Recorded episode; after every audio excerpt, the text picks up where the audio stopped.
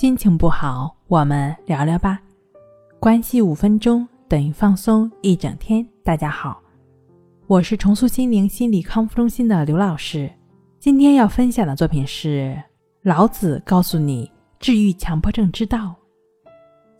曾经咨询过我的很多学员中，都会抱怨说，森田疗法的顺其自然、为所当为的道理很好，但就是缺乏具体的指导。或者是说操作的步骤，所以使得他们运用起来非常困难。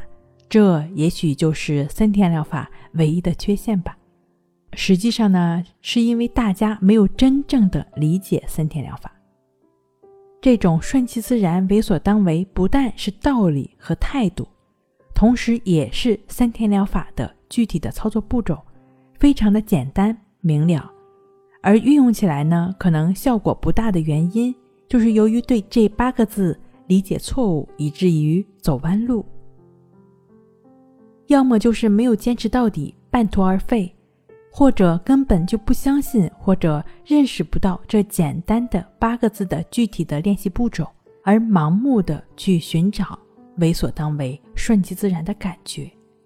老子说：“大道至简，事物真正的解决方法和步骤，往往就是最简单的。”请大家一定要意识到这一点，以免误入歧途。